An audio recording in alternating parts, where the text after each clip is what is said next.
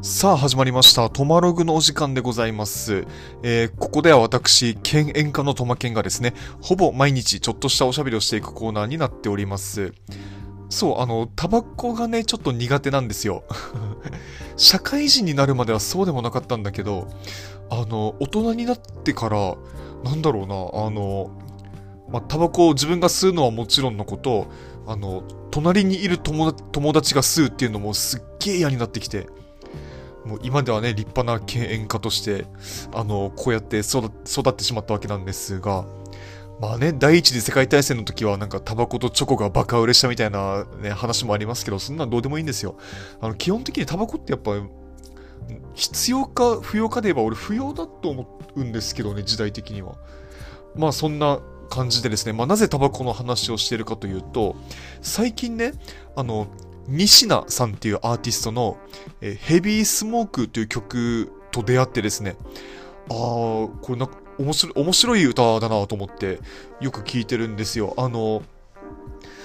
ま、歌詞がね、歌詞が言い回しが、これあの、間違いなく意図的なんですけど、あの、結構、たどたどしいというか、稚拙な表現をするんです。で、主人公はま女性なんですけど、その女性が、あの、たどたどたどしい言葉遣いをすることによって、その、まだあどけなさの残る少女感っていうのを出してて、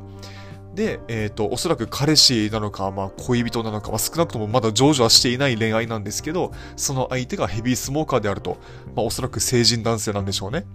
まあその二人の物語なんですよ。で、あの、今回ちょっとタイトルでは失恋ソング的な、あの、タイトルを銘打ってるんですけど、まあ、この曲は失恋、失恋ソングとは言い難いものの、まあ、まだそんなに実ってるわけでもないみたいな感じでですね、どっちかというと一方的に近い、あの、恋愛のお話なん、ん？お話？曲なんですが、あのね、考えてみると、タバコと、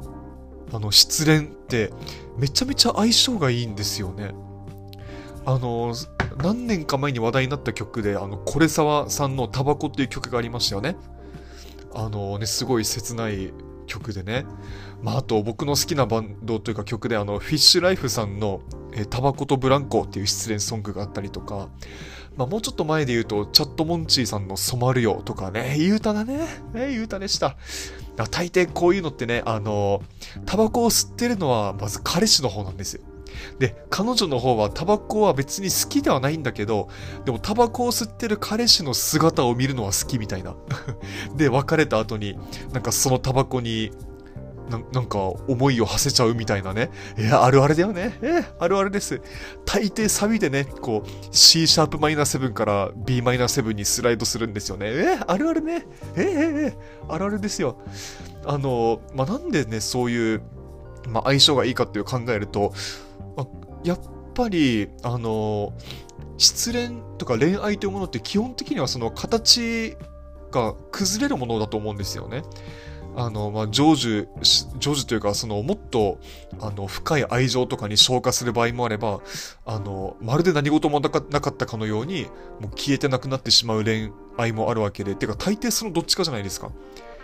で、どっちにしても、その今の形は保っていられないよ。1秒後、2秒後には全く別の形になっているか、消えてなくなっているよっていうことが、やっぱり煙のあり方と同じなわけで、